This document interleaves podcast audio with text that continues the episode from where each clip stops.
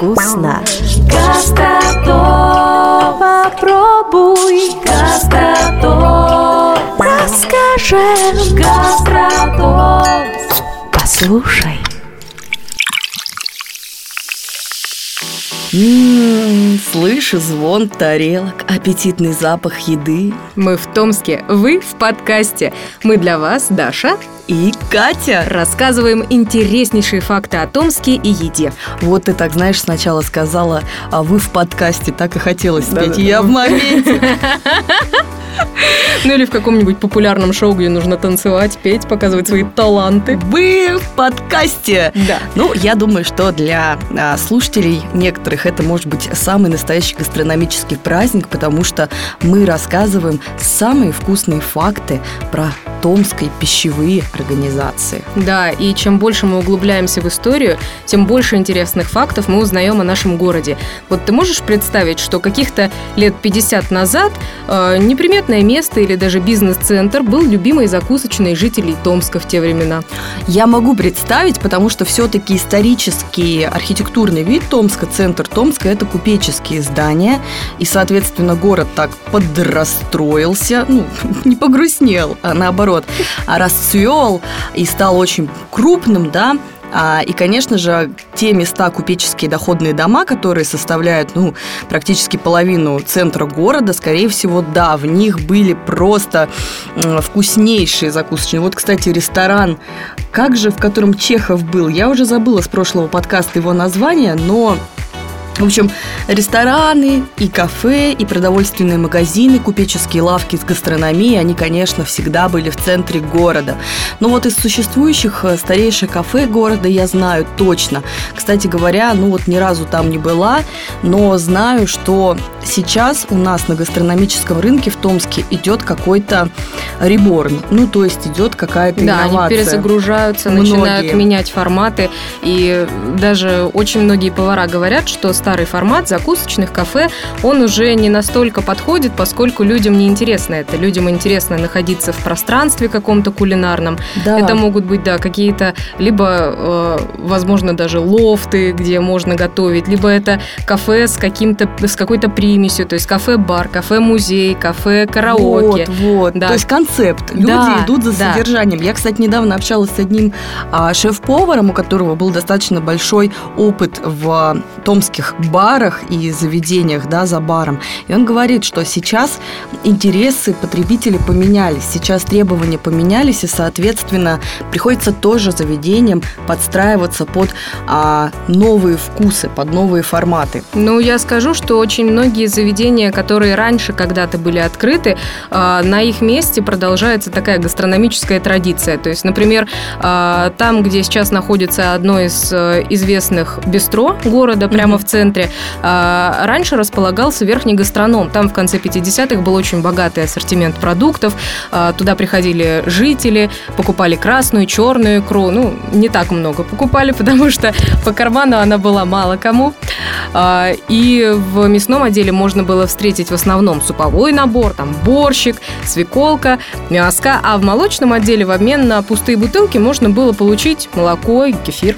Ого! Да, ну, как Слушай. такой супер, первый супермаркет, наверное, Томска. Это же на самом деле такая, знаешь, правильно ты сказал, гастрономическая традиция, причем, что сейчас в этом здании реально бистро, которое тоже предлагает такой, ну, широк- широкий ассортимент Да, так а там это не одно же бистро, там несколько торговых точек, и, в принципе, Мгм. мне, может, там аура какая-то кулинарная М. сохраняется. Да, вообще во всем Томске, мне кажется, по мере нашей работы над проектом, мне кажется, что весь Томск это одна большая кулинарная аура. Вот даже, например, ты вот вернулась в прошлое, вспомним, на проспекте Ленина 65, бывшая лавка кондитерская Мгм. Степана Сосулина, Да-да-да-да. купца. У него даже был а, европейский вот этот, мы с тобой, по-моему, в, одним, в одних из первых подкастов говорили, кондитер. И это тоже центр города, это тоже старое купеческое здание, и сейчас там тоже а, пи- общепит. Ну, Причем какой-то концептуальный. Там, кстати, помнишь, часто очень сменялись эти Да, да, заведения. но при этом все равно это все еда. Но, кстати, не всегда же э, заведения возникали на тех местах, где и раньше было что-то подобное с едой. И наоборот, э, например, в башне водонапорной, которая сейчас располагается на площади Южная, ее недавно восстановил Александр Лунев, а в 90-х там располагалась чебуречная. Лицензию на торговлю чебуреками получило индивидуальное частное предприятие, там же всегда это учитывалось. Индивидуальное частное, голубой огонек называлось. Сейчас оно, да.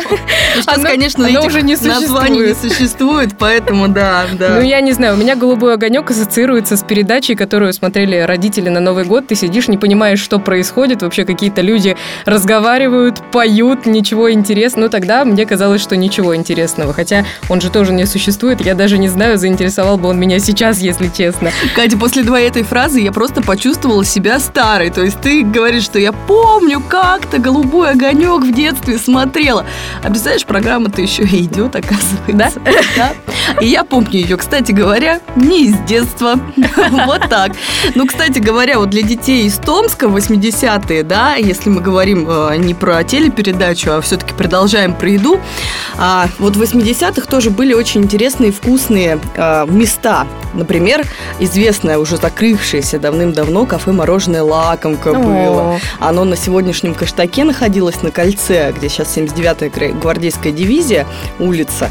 И вот эта лакомка, а, по-моему, это была одна из первых мороженец таких организованных. Ну, то есть туда приходили дети, и там фишка была в том, ну, то есть это помнят дети 90-х томские и 80-х, которые, их родители, точнее, потому что со мной делились как раз-таки родители этими воспоминаниями, а там фишка была в сиропах. То есть э, наполнение этого мороженого было одно, то есть, как правило, а там пломбир. ягодки да, всякие, разные, да, шоколадные. Да, а вот э, покрытие, оно уже дошлифовывалось.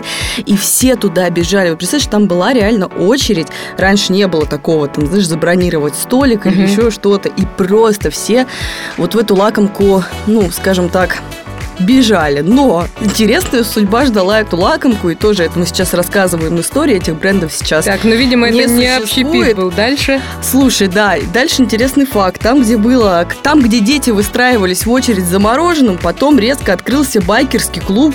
Засада называлась. То есть засада лакомки произошла. Засада лакомки. Ее, в принципе, засадили. Поэтому, соответственно, когда лакомка, значит, ушла, пришла засада, и на смену вот этому детскому контенту пришли суровые байкеры на мотоциклах. Дети резко повзрослели так. Скорее всего, это, это были те же дети. Те же дети, вскормленные томским мороженым, суровые сибирские детки. Ну, Поэтому... Ну, знаете, можно тогда сказать, что томское мороженое это действительно такой натурпродукт, как говорят, мало каши ел. Вот мало томского мороженого ел, что даже с байком не можешь управиться. Ну, конечно, сейчас история этого потрясающего заведения закончилась тем, что в целом на этом месте построили торговый центр, ну, обосновали. Ну а что, не вечно же байкером быть, надо же когда-то остепениться и на работу пойти в офис. Все вообще, все правильно. Ждем, что откроется следующим, мы можем делать прогнозы. Слушай, кстати, про прогнозы. У нас вот есть сейчас тоже одно из последних детских таких классических аутентичных кафе из 90-х есть на, а, напротив, по Белого озера. И там вот фирменное в 90-х, а, в нулевых было мороженое с потертым шоколадом Ой. и сиропом, понимаешь? И вот мне интересно, какова участь ждет вот это заведение, придут ли, вырастут ли эти дети в байкеров и отодвинут ли это заведение. Мне кажется, это должна быть такая томская Неверландия. То есть один, э, одна мороженое, получается, у нас превратилась сначала в байк-клуб, потом в офис, а это должна остаться неизменной. Там должен ходить какой-нибудь дядька с крюком, должен летающий мальчик быть. В общем, те, кто хочет сохранить свое детство, обязательно нужно обратить внимание на Welcome. это заведение. Да. Кстати, мы специально для этого подкаста провели а, опрос воспоминаний среди томичей. Это был открытый опрос, и вот как раз в рамках детских а, общепитов прошлого времени вспомнили томичи несколько десертов. Вот самые яркие были больше всех было скажем так, голосов за порезанные квадратиками желе mm. Mm, и молочный заварной крем. Представляешь? Я за желе. А я за крем. Ну ладно. На этом мы порешали. На этом порешали и, наверное, попрощаемся. Да. Смотрите нас обязательно на портале tomsk.ru, проект «Гастротомск», короткая ссылка едим.tomsk.ru Да, очень вас ждем, обязательно вкусными, сытыми и довольными. Пока-пока! Гастротомск Гастротомск Гастротомск Попробуй Томск на вкус.